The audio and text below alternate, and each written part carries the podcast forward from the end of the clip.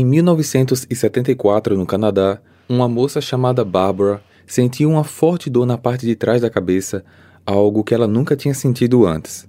Ela estava num encontro com amigos jogando cartas e logo essa dor passou. Ao voltar para casa, ela foi surpreendida por sua mãe dizendo que Beverly, a sua irmã gêmea, tinha levado um tiro na parte de trás da cabeça, no mesmo local que ela tinha sentido a dor. Durante décadas, a polícia buscou pelo responsável, o caso foi fechado e aberto diversas vezes, e a cada nova investigação, novas informações apareciam. Pelo tempo desse episódio, vocês perceberam que o caso será bem longo, então preparem-se, porque o caso de hoje vai trazer o mistério da morte de Beverly Lynn Smith. Olá, misteriosos! Eu sou Fábio Carvalho e esse é o projeto Arquivo Mistério um podcast que eu tento ao máximo produzir ele de um jeito que faça você se envolver na narrativa. E para isso, eu conto com a participação de diversas pessoas, principalmente na simulação das vozes dos personagens. Siga a gente na plataforma de streaming em que você está nos escutando agora para receber notificação sempre que um novo episódio for lançado. Para ver as fotos do caso de hoje, basta seguir a gente no Instagram, arroba Arquivo Mistério. Quero avisar também que o episódio de hoje é uma reorganização de diversos depoimentos dados a um documentário da Amazon, o The Unsolved Murder of Beverly Lynn Smith, além de algumas pesquisas adicionais na internet e em reportagens. Mas, mesmo assim, eu recomendo que vocês confiram o documentário, porque lá tem muitos detalhes do caso, são quatro episódios com quase 50 minutos cada, além de também estarem disponíveis muitas gravações originais de diversas escutas policiais. Fechado? Recados dados, vamos para o caso de hoje.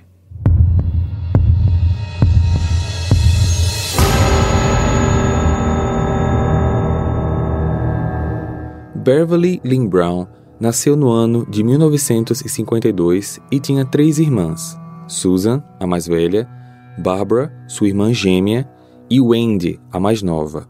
As meninas são filhas de Helen e Nelson Brown. Beverly era descrita como uma garota de alma muito doce, gentil, todos a amavam, sem inimigos, e quando falo de não ter inimigos, é uma informação importante a se dizer, porque a família cresceu em Oshawa, uma cidade do Canadá, que naquela época, década de 50, quando elas nasceram, 60 e 70, que foi quando o crime aconteceu, o local passava por uma difícil situação econômica tendo gangues de motoqueiros, organizações criminosas, e eles meio que tinham um código de sobrevivência que, se você apenas olhasse para sua vida, nenhum problema iria acontecer. Foi com base nesse código que a família Brown cresceu. Toda a cidade conhecia as irmãs gêmeas Barbara e Beverly, principalmente pelo fato delas serem gêmeas idênticas. As duas eram melhores amigas e compartilhavam tudo. Aliás, foi Barbara a primeira pessoa a saber que Beverly quando tinha mais ou menos 18 anos, estava namorando Douglas Ian Smith, mais conhecido como Doug. A princípio, Susan, a irmã mais velha, achou que ele fosse apenas mais um dos seus namoradinhos, só que Doug passou a ser um namorado muito presente. Ele tinha 22 anos, era muito engraçado e, consequentemente, uma companhia divertida. Beverly estava muito feliz com esse relacionamento, queria ter sua própria casa e construir uma família com ele Sendo assim, ambos se casaram em 1970, com menos de um ano de relacionamento, e ela passou agora a ser chamada de Beverly Smith. O casamento foi um impacto na vida das quatro irmãs, principalmente da irmã gêmea, porque, como eu falei, elas eram muito unidas e durante toda a infância e adolescência as duas dormiam no mesmo quarto até o dia do casamento, quando Beverly saiu de casa. Beverly e Doug se mudaram para uma casa em Hangland, ainda em Oshawa. Doug estava também empregado em uma das principais fábricas do estado na época, a General Motors. Em 73, Beverly engravidou e em fevereiro do ano seguinte, ela deu à luz Rebecca Smith, mais conhecida como Beck. No dia 9 de dezembro desse mesmo ano, quando Beck estava com apenas 10 meses, algo aconteceria na família que mudaria para sempre a história não só deles, como também de toda a cidade. Às cinco da tarde, Doug se levantou após seu cochilo diário para ir ao trabalho, já que naqueles dias ele estava alocado no período da noite, que se iniciava às seis horas. Ele comeu, se arrumou se despediu da esposa, da filha e foi embora. Conforme seu cartão de ponto, ele chegou ao trabalho às 5h53. Beverly não gostava quando ele trabalhava à noite porque a casa que eles moravam era num local meio distante, isolado, e por conta disso, ao anoitecer, ela costumava trancar as portas, fechar as cortinas e ligar para uma das irmãs para poder ficar conversando enquanto o tempo passava. Nessa noite, ela ligou para a irmã gêmea, Barbara, e a convidou para ir para sua casa, só que Barbara tinha um compromisso para jogar cartas com um grupo de amigos e acabou recusando o pedido da irmã pela primeira vez. Às 8h33, Doug ligou para casa durante seu intervalo de 15 minutos para ver como a esposa e a filha estavam. Porém, Beverly não atendeu o telefone. Estranhando o fato, ele decidiu ligar para a casa do vizinho da frente, Alan e Linda Smith. Essa ligação aconteceu apenas dois minutos depois, 8h35. Alan e Linda, apesar de terem o mesmo sobrenome do Doug e Beverly, não tinham nenhuma relação parental. Na época dos fatos, o casal também tinha acabado de ter um bebê. Ao atender o telefone, Linda respondeu a Doug que Beverly não estava com eles, mas se ofereceu para cruzar a rua e ir até a casa checar. Ela foi e Alan ficou com ele ao telefone. Lá na casa, Linda bateu na porta, mas ninguém respondeu. Ela então resolveu olhar pela janela da cozinha e foi aí que ela viu Beverly, aos 22 anos, deitada no chão, com sangue ao redor da região do seu rosto. Linda voltou correndo para casa, pegou o telefone desesperada e falou para o Doug voltar para casa imediatamente. Alan correu até o local e viu com os próprios olhos o que a esposa tinha relatado. Após desligar a ligação com Doug, Linda ligou para a ambulância. Às 8h50, a ambulância chegou. O socorrista Bill Cosburn, seguido pelo seu parceiro, entraram na cozinha e perceberam que não podiam fazer mais nada porque Beverly já havia falecido. Bill checou sua cabeça e viu um ferimento à bala. Ele correu até a ambulância e, pelo rádio, chamou a polícia. Ao voltar para o interior da casa, ele ouviu algo na sala e, após dar uma olhada, se deparou com uma criança num berço. Logo após isso, Doug chegou com seu carro em alta velocidade e entrou desesperado em casa. Lá dentro, ele viu uma das cenas mais apavorantes da sua vida. Assim que os policiais chegaram, eles analisaram o local, a blusa da vítima estava aberta, mas isso foi devido ao fato dos atendentes da ambulância terem realizado a reanimação cardiorrespiratória e, com isso, eles descartaram uma possível agressão sexual. Foi possível constatar também que não houve luta no local, até porque a cozinha estava impecável e ela não tinha nenhum outro tipo de ferimento no corpo. Então, as evidências iam se encaminhando para um homicídio. Na análise da balística, foi detectado que a arma do crime era provavelmente uma modelo CUI .22. Essa arma é um tipo de rifle muito barato, que poderia ser encontrado em qualquer lugar. E lembram que eu expliquei sobre a periculosidade do local em que eles moravam, né? Essa arma era um tipo de arma que praticamente todo mundo tinha. É muito comum em casos assim que o marido da vítima se torne o principal suspeito e partindo desse princípio, Doug foi a primeira pessoa a ser investigada. Ali mesmo, ele foi abordado e levado para a delegacia para prestar depoimento. O mesmo foi feito com os vizinhos Alan e Linda. Segundo as investigações, aquela noite ocorreu de maneira rotineira. Beverly tinha falado ao telefone com uma pessoa da família e a ligação foi encerrada às 7 da noite. Linda a viu na cozinha às 8h35 então, obviamente, o crime aconteceu nessa janela de tempo. Após algumas horas de interrogatório, Alan e Linda foram liberados, já que um era o álibi do outro. Ambos disseram que estavam juntos a noite toda, na casa deles, com o bebê, que Linda viu Beverly primeiro pela janela da cozinha, já que ela não tinha atendido a porta, e logo depois, quando Alan chegou, ele arrombou a porta para entrar e tentar de alguma maneira salvar a vizinha. Segundo as irmãs da vítima, todas acreditam que a pessoa que entrou na casa só podia ter sido alguém que ela conhecia, porque Beverly não deixava qualquer pessoa entrar e a polícia foi seguindo essa linha de raciocínio. Só que aqui eu quero fazer uma observação pessoal, algo que eu não costumo fazer, mas a gente precisa analisar essa situação da porta, que pelas fotos nitidamente é possível ver que ela estava trancada pelo trinco interno. Beverly fechava e trancava tudo à noite para se sentir segura e quando eu falo tudo, eu incluo também as janelas, até porque dezembro é inverno no Canadá e não dá para deixar nenhuma janela aberta. O fato da porta estar trancada por dentro implica que, logo após a visita entrar, Beverly trancou a porta e depois do crime a pessoa saiu pela janela, ou a pessoa mesmo trancou a porta e saiu também pela janela. Mas será que realmente a pessoa que atirou entrou pela porta da frente? Porque existe ainda uma terceira possibilidade dessa pessoa ter entrado e saído somente pela janela. Só que nas evidências da investigação, nada é falado sobre janelas estarem trancadas ou destrancadas. Eu, pelo menos, não achei isso em lugar nenhum das minhas fontes de pesquisa.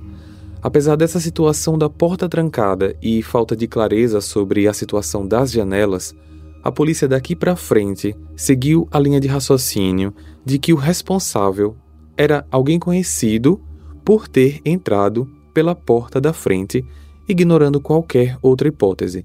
Então, eu peço que vocês deixem no comentário o que pode ter sido isso e guardem essa informação da porta porque eu vou voltar com ela em breve. De volta à delegacia, já o álibi do marido Doug era o seu cartão de ponto batido naquela noite na General Motors. Mas isso não impediu que a polícia o investigasse a fundo e, à medida que as investigações iam avançando, alguns detalhes sobre a vida do casal foram se revelando. A polícia não acreditava na hipótese de roubo, visto que nada estava fora do lugar. Só que no decorrer dos dias seguintes, analisando mais a fundo todo o imóvel, foi encontrado no andar de cima, no quarto de hóspedes, cerca de 200 gramas de maconha dividida em pequenos pacotes. Quando confrontado sobre as drogas, Doug negou envolvimento com o tráfico, era de comum conhecimento o consumo pessoal, tanto dele como da esposa, mas ele negou fazer parte de qualquer esquema de tráfico de drogas. Mas existia sim ali uma certa movimentação de compra e venda, já que a irmã gêmea Barbara alegou que Beverly estava tentando parar com tudo aquilo porque ela não estava mais confortável com essa situação, tendo um bebê em casa e diversas pessoas entrando e saindo do local. Logo depois, Doug assumiu que um pouco antes do dia 9 de dezembro, ele tinha comprado cerca de meio quilo da droga e que parte dela ele já tinha vendido. Só que deveria existir na casa ainda cerca de 370 gramas. Só que, como apenas 200 foram encontradas, 170 tinham sumido. Ele disse que entre seus clientes, um dele era esperado naquela noite, Mark Kenny, que era um adolescente que estava começando no mundo das drogas. Esse Mark comprava do Doug para vender para os estudantes da escola dele. No dia do crime, só que pela manhã, Mark esteve na casa porque queria comprar 200 gramas, só que ele não tinha dinheiro suficiente e ficou de juntar no decorrer do dia para retornar à noite. Então, parece que esse seria o motivo de exatas 200 gramas estarem separadas no andar de cima. Com base nesse fato, e já que, segundo Doug, parte da droga havia sumido, Mark se tornou um suspeito com a hipótese de ter retornado à noite e, talvez aproveitando que Doug não estava em casa, atirou na Beverly e roubou a droga que encontrou, no caso, as 170 gramas que haviam sumido. Mark negou ter voltado à casa naquela noite por não ter conseguido a quantia necessária. Mesmo assim, a polícia não descartou como suspeito e permaneceu com ele no radar. Diante da dor da família pela perda, eles ainda estavam tendo que lidar com todos os jornais espalhando que a morte da Beverly tinha relação direta com as drogas, e Doug estava sendo bastante criticado pelas pessoas, principalmente porque muitas delas estavam sendo presas por conta das descobertas feitas nessa investigação. Testemunhas trouxeram duas informações que vieram à tona por conta da própria Beverly. A primeira era que ela teria descoberto que Doug havia se envolvido com uma outra mulher. Essa traição causou um atrito entre eles e acabou gerando especulações, fazendo com que algumas testemunhas questionassem o álibi do Doug. Afinal, qualquer funcionário da empresa poderia bater o seu cartão de ponto. E aí, com isso, Uma testemunha da fábrica disse que viu Doug pulando uma cerca, mas não sabia exatamente quando. Era difícil saber quais alegações eram reais e quais suspeitas eram evidências, se por um lado existiam todas essas especulações sobre Doug, para a família da jovem, ele nunca foi visto como suspeito. A outra informação foi que a vítima tinha dito que não gostava dessa atividade de vendas em sua casa e que, se isso não parasse, ela iria denunciar o marido. A essa altura, todos já tinham uma teoria sobre quem era o responsável pela morte, e a principal delas era que isso aconteceu para servir como queima de arquivo. E essa teoria tinha como base o fato de que, por algum tempo, Oshawa era associada a grupos de motociclistas e a organização predominante na época era a Satan's Choice, que em tradução livre significa escolha do Satanás. Existiam boatos de que eles matavam pessoas, e isso dava margem para classificar as gangues de motoqueiros como uma organização criminosa. E no ano do crime, 74, a Satan's Choice estava se tornando muito poderosa quando passou a ficar grande no ramo do tráfico. Como os rumores diziam que Beverly queria denunciar o marido, isso de alguma forma poderia acabar chegando no grupo, então eles teriam ido lá e eliminado o possível problema. Por pouco mais de um ano, o crime foi investigado, mas sem evidências concretas, não haviam provas suficientes para acusar ninguém e o caso foi arquivado. Doug foi inocentado de qualquer envolvimento com o crime, seguiu sua vida e criou sua filha. A irmã gêmea Barbara se casou, porém nunca esqueceu do ocorrido e clamava por justiça. Após anos de apelo, a família conseguiu que o caso fosse reaberto em 87 e aqui algo inquietante se revelou: uma grande falha dos arquivos da polícia. Apesar deles terem feito de tudo na época, a equipe era uma equipe nova, tinha acabado de ser formada. Aquele caso era o primeiro caso de assassinato a ser investigado por eles, e agora que foi reaberto por uma nova equipe, foi descoberto o mau trabalho prestado pela equipe anterior.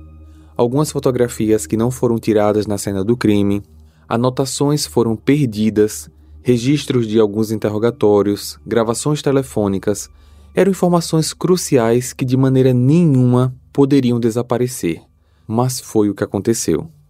Nessa nova fase, Alan foi chamado para depor novamente.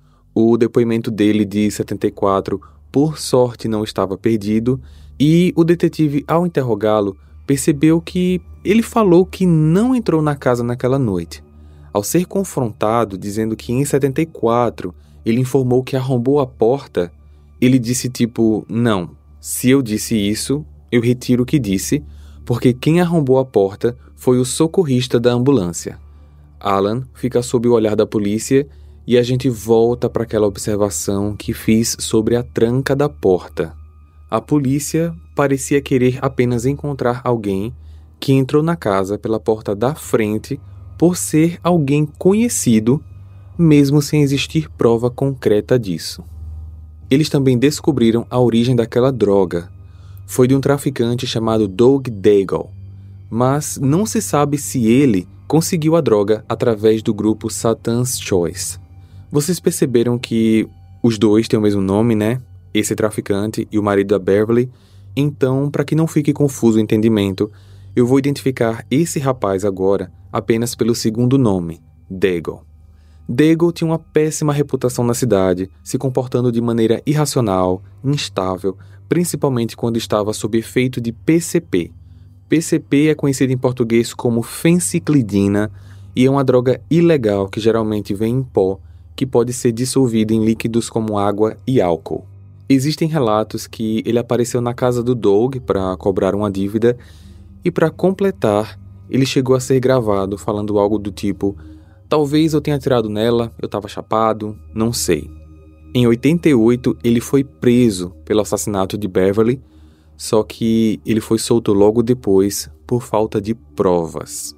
Depois disso, o caso foi novamente arquivado. Hey. Você se interessa por crimes reais, serial killers, coisas macabras e tem um senso de humor um tanto quanto sórdido? Se sim, você não está sozinho. Se você precisa de um lugar recheado de pessoas como você, venha conhecer o podcast Pátria Amada Criminal. Todas as semanas tentamos entender o pior da humanidade. Nesse processo a gente ri, chora, fica brava, fofoca, porque afinal de contas é assim que a gente fala quando está entre amigos. Suas novas melhores amigas trevosas estão aqui no Pátria Amada Criminal. Durante os novos longos anos seguintes, a família pedia para reabrirem o caso, mas nada era feito. Só que, exatos 31 anos depois do crime, 2005, Barbara, agora com 53 anos, procurou o jornal Toronto Sun para pedir a eles que falassem sobre o caso não resolvido da década de 70. No dia seguinte, é publicado no jornal uma matéria e com isso ela consegue a atenção e visibilidade que queria. Ela junto com Beck, que estava agora com 31 anos, estavam sendo chamadas para diversos jornais e programas de TV. O fato desse caso ser o único não solucionado da cidade fez com que a polícia entendesse a relevância e reabrissem oficialmente o caso em maio de 2007.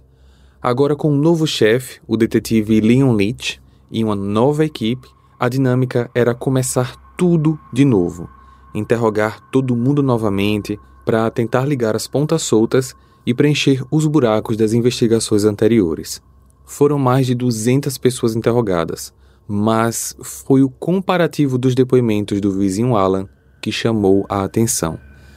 Lembram que em 74 ele disse que foi ele quem arrombou a porta, mas em 87 ele disse que quem fez isso foi o socorrista? Pois bem, a polícia queria entender muito bem essa parte da história porque era uma informação que poderia trazer bastante diferença para o caso. Assim, Alan é convidado a prestar um novo depoimento e, ao ser questionado se aceitaria responder as perguntas usando um polígrafo, o detector de mentiras, ele não hesitou e aceitou. Após as perguntas, o examinador Paul Nadel disse não ter dúvidas que ele era o responsável por atirar na Beverly. A reação do Alan foi rir e em seguida reafirmar a sua inocência. Como vocês sabem, teste do polígrafo não é evidência, em alguns casos pode servir como pista. Então, a partir desse dia, uma vigilância ostensiva passou a fazer parte da vida do Alan, o que para ele foi considerado como um verdadeiro inferno. Vale ressaltar que quando essa nova fase da investigação começou, Alan e Linda não estavam mais casados. Eles se separaram no final dos anos 90 e eu tô falando isso porque Linda também foi chamada para um interrogatório e ela também foi perguntada se aceitava responder as perguntas usando um teste do polígrafo, o que ela também aceitou. Para surpresa da própria Linda, o mesmo examinador falou que ela não tinha passado no teste e afirmou que ela sabia de algo mais do que dizia saber. Linda também passou a ser investigada. Linda agora estava dividindo uma casa com uma amiga chamada Janet Hales, as duas se conheceram em 78 na igreja e logo viraram amigas. Foi Janet que ensinou tudo para Linda sobre o evangelho e Linda, por sua vez, via a amiga como uma espécie de líder religiosa. Linda estava morando na casa dela por não ter para onde ir após a separação, e durante o período que estavam juntas, Linda compartilhou diversos problemas da época do casamento, como abuso mental, emocional e até negligência por parte do Alan. Ele, por sua vez, também teve vários problemas e por muitas vezes tentou tirar a própria vida. Ambos usavam substâncias ilícitas, mas em um determinado momento Linda resolveu parar, porém Alan continuou. Com todo o caso de volta à tona e a iminência de Linda estar envolvida, Janet ficou chocada e decepcionada porque ela não fazia a menor ideia de que Linda estava de alguma maneira envolvida nesse caso. Porque na cabeça dela, como que sua amiga sendo inocente, esconderia algo tão marcante da sua vida. Em fevereiro de 2008, seis meses após ter sido reprovada no polígrafo, Linda volta a ser interrogada e ela defendeu o ex-marido, falando que eles tinham uma boa relação e que não existia problemas no casamento.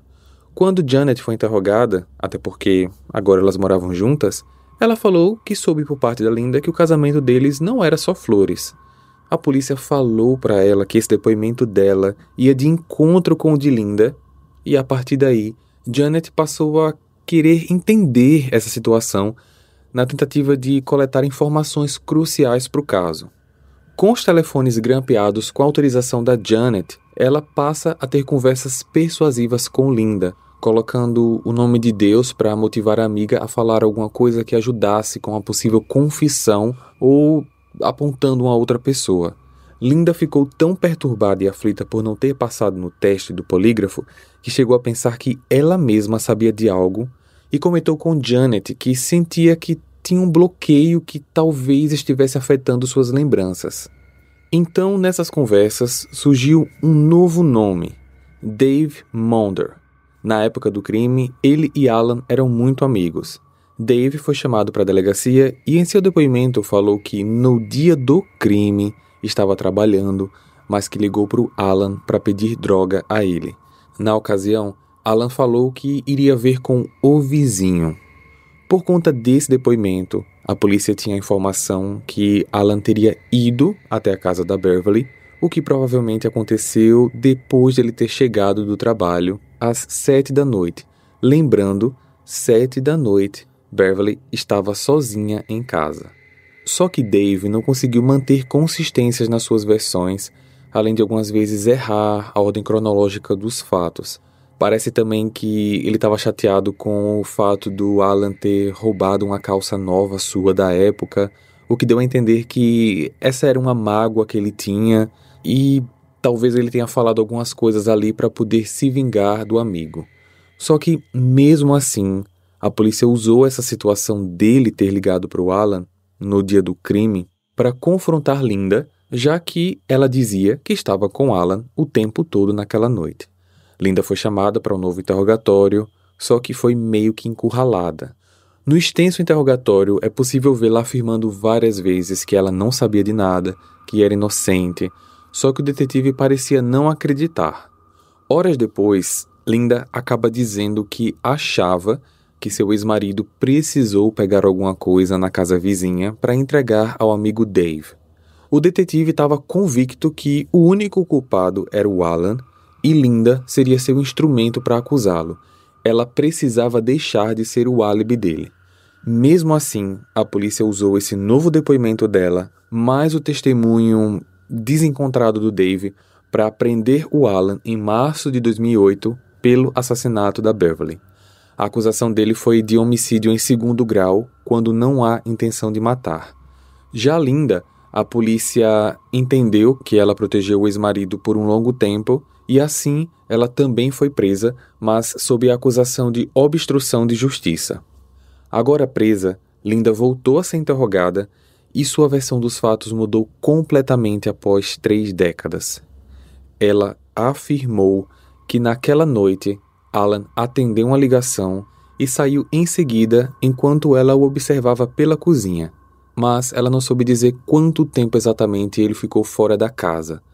Quando ela foi questionada se o Alan estava carregando alguma arma, ela disse que sim.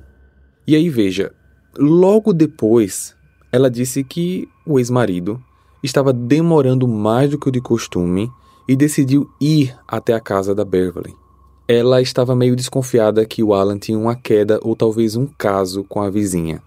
Então, naquela noite, ela foi até lá e viu pela janela ele se afastando de um contato próximo da Beverly.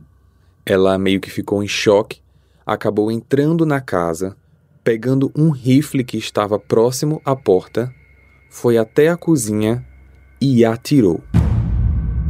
Ela não tem certeza, mas ela acha que atirou sim na Beverly.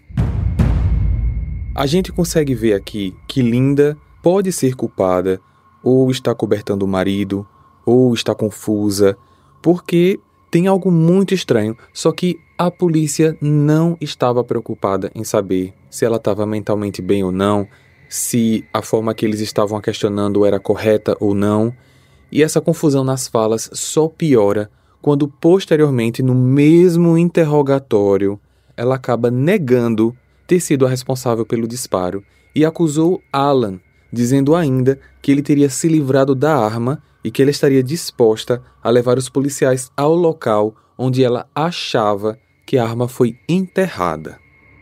No dia 10 de maio de 2008, Linda leva a polícia até o local, mas como havia se passado mais de três décadas e o suposto lugar tinha passado por várias mudanças, isso acabou deixando ela confusa. No dia seguinte, a polícia começa a escavar parte do asfalto da área que ela sinalizou, mas infelizmente eles não encontram nada.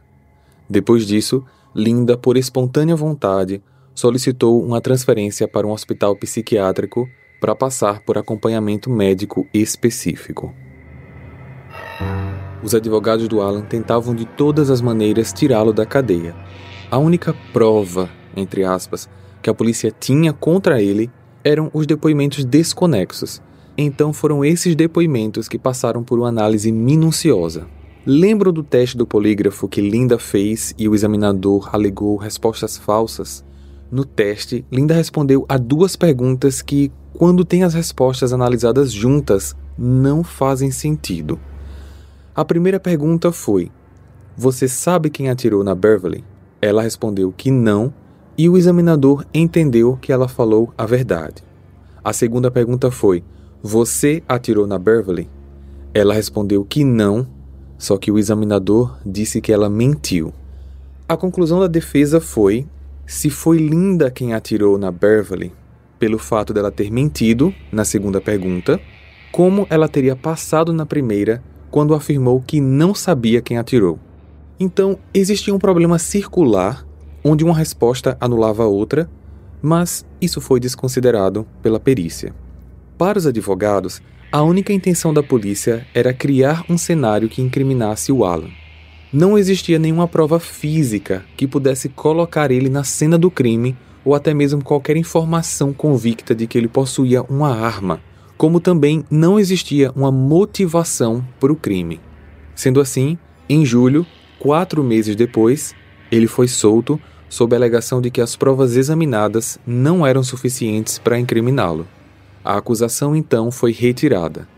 A família da Beverly ficou devastada com Alan fora da prisão. Alan passou a ser um homem livre, porém carente de amigos e qualquer apoio social, porque o fato dele estar solto não significava que ele era inocente, mas sim que a polícia não tinha provas para incriminá-lo. Em fevereiro de 2009, Alan já estava solto há cinco meses e ele acabou ganhando uma viagem de pescaria através de um sorteio.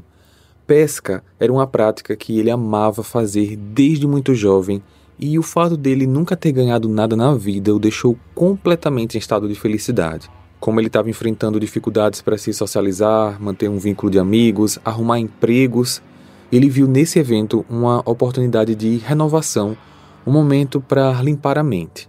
E eu vou pedir para que vocês prestem bastante atenção no que aconteceu nessa viagem e depois dela, porque por conta disso houve uma reviravolta no caso, de um jeito tão impressionante que ele deixar qualquer equipe investigativa de queixo caído.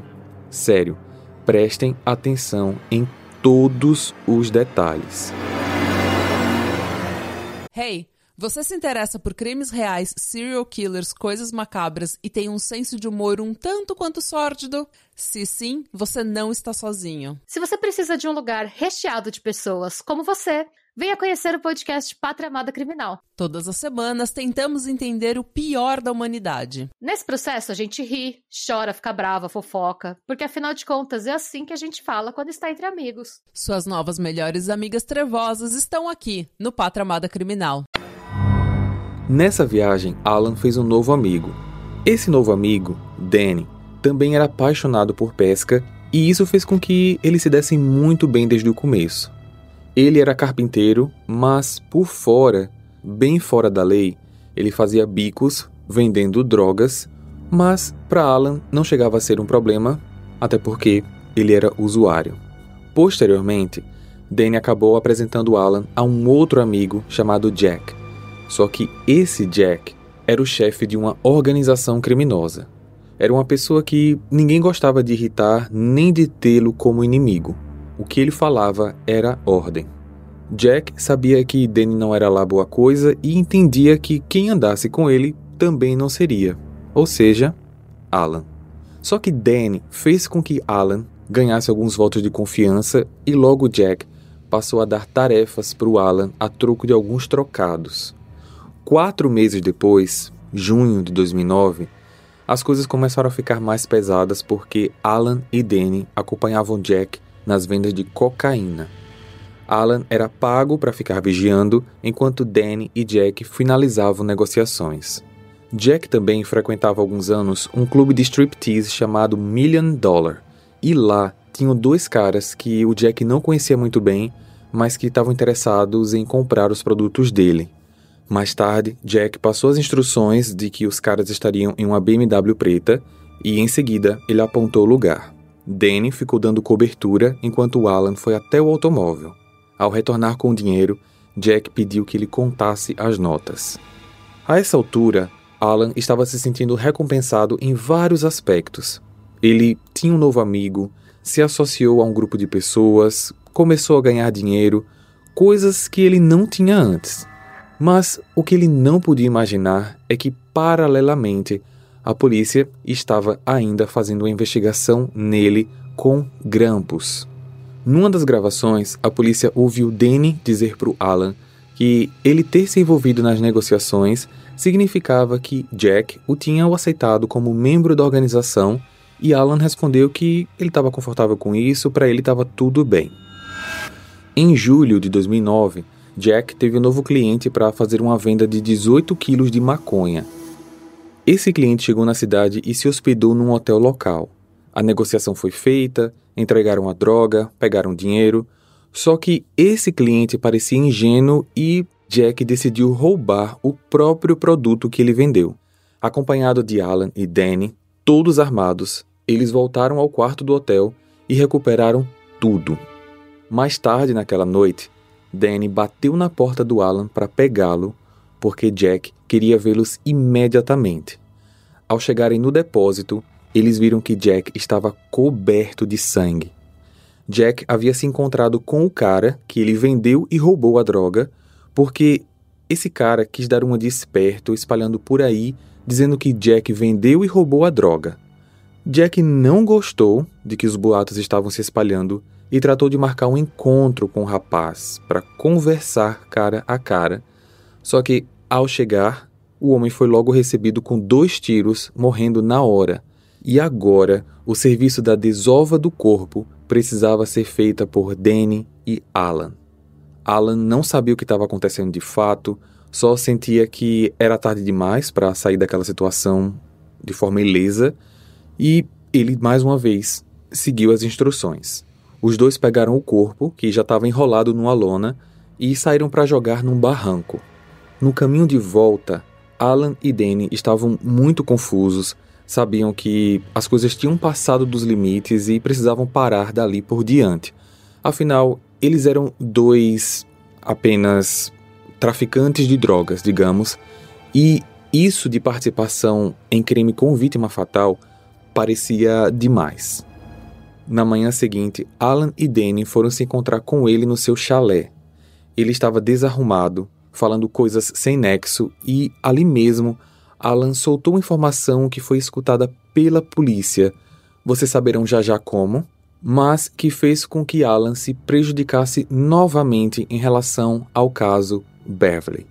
Eu vou reproduzir para vocês agora, numa versão em português, um resumo dessa conversa. Eu tô em choque. A merda do meu ouvido ainda tá zumbindo. Eu tô com um mau pressentimento. Vocês sabem tudo sobre mim, sobre o meu negócio, eu não sei nada sobre vocês. A gente vai ter que conversar, meus amigos. Vocês têm que me contar alguma coisa que coloque a gente no mesmo barco. Alguma coisa que fizeram e que ninguém sabe. Ninguém vai sair daqui até me contar alguma coisa relevante. Estão entendendo o que eu quero dizer? Sim. Sim. Maravilha, então vamos lá. Comecem a falar. Quando a gente sair daqui, o que a gente fez ontem e o que tiverem me dito, a gente não vai mais falar sobre isso. Nunca mais. Nunca mesmo. Isso vai ficar aqui e vai morrer com a gente. Vamos levar isso pro túmulo. Bom, eu, eu acho que eu posso dizer uma coisa agora. Você lembra do assassinato, né? Aquele que eu vi na internet? Isso. Beleza, e o que, que aconteceu? Eu estava lá. Meu amigo Dave e eu, Armamos para o Doug. Vigiamos ele por muito tempo. Ele recebeu 18 quilos de maconha. Na época, eu e ele estávamos duros. E quem é Dave? Dave Monder. Combinamos de agir quando o Doug fosse trabalhar na General Motors às 18 horas. Uhum. A gente ia passar na casa dele logo depois para pegar a droga. Eu entrei, subi correndo e peguei tudo. Sei. Ele estava lá embaixo com uma ponto .22 para segurança. Ela correu em direção a um armário e o Dave não sabia se ela tinha ido lá para pegar uma arma ou outra coisa. Ele acertou a cabeça dela com a arma. Oito dias após o descarte do corpo, ainda em julho de 2009, Danny e Alan conversaram e meio que chegaram num consenso de que manter o vínculo com Jack estava passando dos limites. Eles não queriam mais fazer parte daquilo, e nessa conversa, Alan, muito abalado, se despediu do amigo, dizendo que o amava muito. Passou o final de julho, agosto, setembro, outubro, e Jack não tinha mais contato nem com Danny nem com Alan. Só que em novembro, os três marcaram de se encontrar porque os dois amigos ainda não tinham recebido nenhuma gratificação financeira pelo descarte daquele corpo e eles queriam resolver o assunto. Dentro do carro do Jack, eles meio que se desentenderam de novo sobre o assunto conversado no chalé e Alan começou a desabafar algumas coisas. Você me deixou com medo, cara. Ah, é? Com medo de quê? Eu tive que desovar um corpo e depois fui interrogado. Eu não sabia o que fazer, não sabia o que dizer. Eu só queria sair de lá, então. Eu inventei uma história. Olha só, eu acho que você tá mentindo para mim de novo. Você matou ou não matou? É isso que eu quero saber. Eu não fiz isso! Eu só quero que o nosso acordo continue de pé. O acordo só vai continuar se você falar a verdade. O que que aconteceu com a garota? Eu sou inocente dos pés à cabeça. O que que aconteceu com ela? Eu não tenho a menor ideia. Porra, não dá para confiar em vocês. Eu queria que vocês fossem sócios do meu negócio. Vamos deixar isso para trás, tá bom? Vamos esquecer, acabou. Eu não quero mais fazer parte disso. Meu Deus. Será que eu não posso ser um velho que pesca igual a todo mundo? Sem estar envolvido com porcaria nenhuma? Jack, o Alan está com medo. É, eu tô vendo. Ele tem medo de dizer que a matou porque você pode usar isso contra ele. Você precisa tranquilizar ele. Se você conseguir essa confissão, você garante que tá tudo acabado? Claro. Que a gente não toca mais nesse assunto? Com certeza. É só me dizer que porra que aconteceu lá. Olha, se eu falar isso, puta merda. O Dave não teve nada a ver com isso. Fui eu. Certo. Eu fiz tudo sozinho. E ela nem viu a arma. E ela tava perto de você? Sim, Perto como? uns três metros. Beleza, cara. Tudo bem. Terminamos aqui. Semanas depois, agora já era dezembro, Alan e Danny ainda não tinham recebido o dinheiro e eles decidiram ligar para o Jack para cobrar. Dessa vez, Jack diz que vai pagar, combina em um estacionamento para entregar a eles envelopes com dinheiro e assim foi feito. Só que antes mesmo que os amigos abrissem os envelopes, Jack acelerou o carro e foi embora. Ao abrir os pacotes, os amigos perceberam que foram enganados porque lá dentro só tinha papel. Como se as coisas não pudessem piorar, segundos depois, uma viatura da polícia parou atrás do carro deles.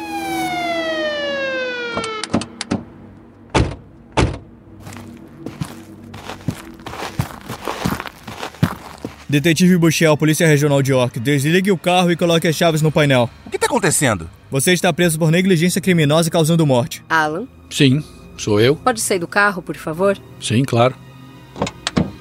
Você está preso por homicídio. Homicídio? Alan estava agora sendo preso pela segunda vez, mas a acusação de homicídio, que antes era de segundo grau, passou a ser de primeiro grau quando há intenção de matar. Eles foram levados para a delegacia e algumas horas depois, Jack apareceu para visitá-los. Olha, eu tô aqui só para vocês saberem que eu sou, beleza? Talvez isso explique algumas coisas. Nesse momento, Jack apresenta um distintivo. Eu sou da polícia de Ontário. Alan e Danny são separados porque o Alan foi levado para uma sala de interrogatório e lá ele descobre algo completamente inesperado. Tudo, tudo aquilo que vinha acontecendo em sua vida no último ano era uma encenação de todos os envolvidos do começo ao fim. O sorteio da viagem de pesca foi montado. Jack e Danny eram policiais disfarçados. Os dois caras que se fizeram de clientes no clube Million Dollar também eram policiais. A venda de cocaína era falsa. Eles, na verdade, estavam levando outro material. O dinheiro usado na transação, que o Alan contou, era falso. Os 18 quilos de maconha na transação com o novato eram plantas comuns. O comprador também era um policial. O roubo da própria droga foi uma encenação. O sangue que estava no corpo do Jack naquela madrugada era de ovelha e o corpo descartado por eles era, na verdade, um manequim. Durante esses 10 meses de operação, fevereiro a dezembro de 2009, Jack e Danny estavam o tempo todo com escutas policiais. Todo o cenário era uma mentira para colocar o Alan em uma armadilha. Tudo não passou de uma armação da polícia para conseguir uma confissão. Essa operação aplicada no Alan era uma estratégia chamada Mr. Big, uma tática criada no Canadá e que não é permitida em vários outros lugares do mundo, como Estados Unidos, Reino Unido ou Alemanha, por exemplo. Uma investigação como a Mr. Big é planejada, bem elaborada, que se inicia com o estudo do suspeito até a aplicação de cenários e atuações policiais. Para a família da Beverly, mesmo tudo sendo uma encenação, essas novas amizades do Alan demonstravam o quanto ele estava envolvido com crimes, visto que Jack e Danny se apresentavam como criminosos e, além disso, ninguém jamais iria confessar um crime que nunca cometeu. Só que Alan parecia não ter saída. A polícia não falava sobre a obtenção de provas e já o acusavam direto de homicídio de primeiro grau. Ele continuava jurando inocência.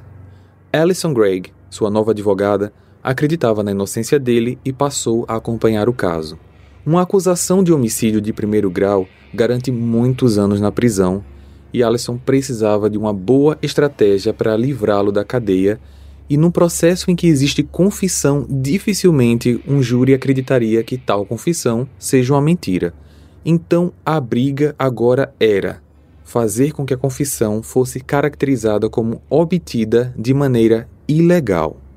A primeira estratégia foi solicitar formalmente a exclusão da confissão, e para isso não haveria um júri, apenas um juiz, e a sessão se daria como um pré-julgamento. O que seria julgado nesse pré-julgamento era se a polícia teria se excedido ou cruzado os limites de uma investigação para obter uma confissão. Nesse ponto, Alan tinha circunstâncias a seu favor porque a sua confissão foi feita sob forte pressão da polícia, já que agora podemos caracterizar Jack e Danny como policiais, além do fato de ter sido influenciado a fazer uma confissão de forma coagida e totalmente ameaçadora. Alan disse nessa confissão que cometeu o crime para roubar 18 quilos de droga. Essa era a quantidade exata da falsa operação que aconteceu dias antes, e não era meio quilo, conforme Doug afirmou ter comprado na época. Além disso, Alan acusou o Dave no primeiro momento, talvez numa tentativa de colocar ele na cena para se vingar do que ele fez no passado, dando aquelas alegações falsas sobre ele. Por fim, Jack e Danny não estavam satisfeitos com essas declarações e mais parecia que eles armaram de novo para escutar o que queriam ouvir. A principal estratégia dos advogados era convencer o juiz do quanto ele estava completamente dependente emocionalmente e financeiramente dos seus dois amigos. Era como se aquele grupo tivesse a vida do Alan nas mãos deles e o quanto ele era instigado a agir de acordo com os parceiros. E isso por si só já o coloca numa situação de submissão e vulnerabilidade. Só que, segundo os detetives, Danny e Jack, Alan se envolveu em todo o cenário por livre e espontânea vontade e que teve oportunidade de não querer se envolver nas transações ou desistir. Havia mais de 1.500 horas de áudio e a maior parte delas era sobre pesca, mas também foi possível ouvir várias vezes o Alan se queixando do quanto se sentia péssimo por ter sido acusado pelo crime da Beverly que ele dizia não ter cometido. Depois de quatro anos e meio, agora em junho de 2014, o juiz responsável pelo caso, Bruce Glass, precisava decidir se as confissões do Alan deveriam ser desconsideradas ou não. No documento oficial da audiência, o juiz declarou que os relatos do Alan referente ao crime possuem muitos furos, o que levaria qualquer pessoa a questionar se isso não era nada mais do que um monte de mentiras. A execução da Operação Mr. Big foi um exemplo de abuso do processo. A confissão não foi voluntária, foi coagida. Assim, uma ordem de exclusão das confissões foi emitida. Com a confissão invalidada, o caso voltou à ausência de provas e Alan foi solto. Uma das maiores críticas desse processo foi a visão restrita da polícia no Alan, descartando outros possíveis culpados. Mas, para o juiz do caso, a polícia não teve uma visão restrita. Para ele, a polícia havia investigado outros caminhos, mas que no final sempre apontavam para o Alan. Contudo, sua atitude de exclusão da confissão deveu-se à lei, aquilo que ele, como juiz, representa, já que os detetives violaram diretrizes da Carta de Direitos e Liberdades do Canadá. Um mês após Alan ser solto, a Suprema Corte do Canadá criou uma nova regra para confissões obtidas com a tática Mr. Big. A regra confirma que as confissões coagidas são abuso de processo e não são admissíveis em nenhum caso.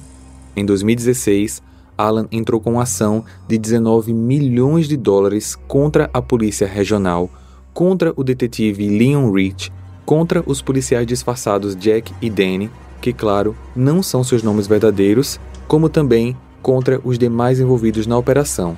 Só que, até o momento, não existem informações sobre o processo. A família da Beverly confia em todo o trabalho da polícia e continua acreditando que Alan seja o único culpado.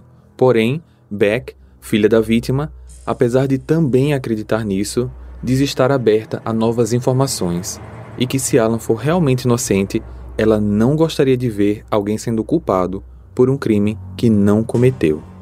Alan voltou a pescar e leva a vida de um homem livre, mas sozinho. Eles me contaram mil mentiras. Me enganaram, armaram para mim. Pegaram um homem inocente e o destruíram completamente. E para você, quem foi o responsável pela morte de Beverly Lynn Smith? Compartilhe esse episódio com seus amigos para ajudar no crescimento do canal. Para ver as fotos desse caso, basta seguir a gente no Instagram, arroba Arquivo Mistério, ou o nosso canal lá no YouTube. Eu vejo vocês então no próximo caso. Combinado? Até lá! Hey, você se interessa por crimes reais, serial killers, coisas macabras e tem um senso de humor um tanto quanto sórdido? Se sim, você não está sozinho. Se você precisa de um lugar recheado de pessoas como você, venha conhecer o podcast Pátria Amada Criminal. Todas as semanas tentamos entender o pior da humanidade. Nesse processo a gente ri, chora, fica brava, fofoca, porque afinal de contas é assim que a gente fala quando está entre amigos. Suas novas melhores amigas trevosas estão aqui no Pátria Amada Criminal.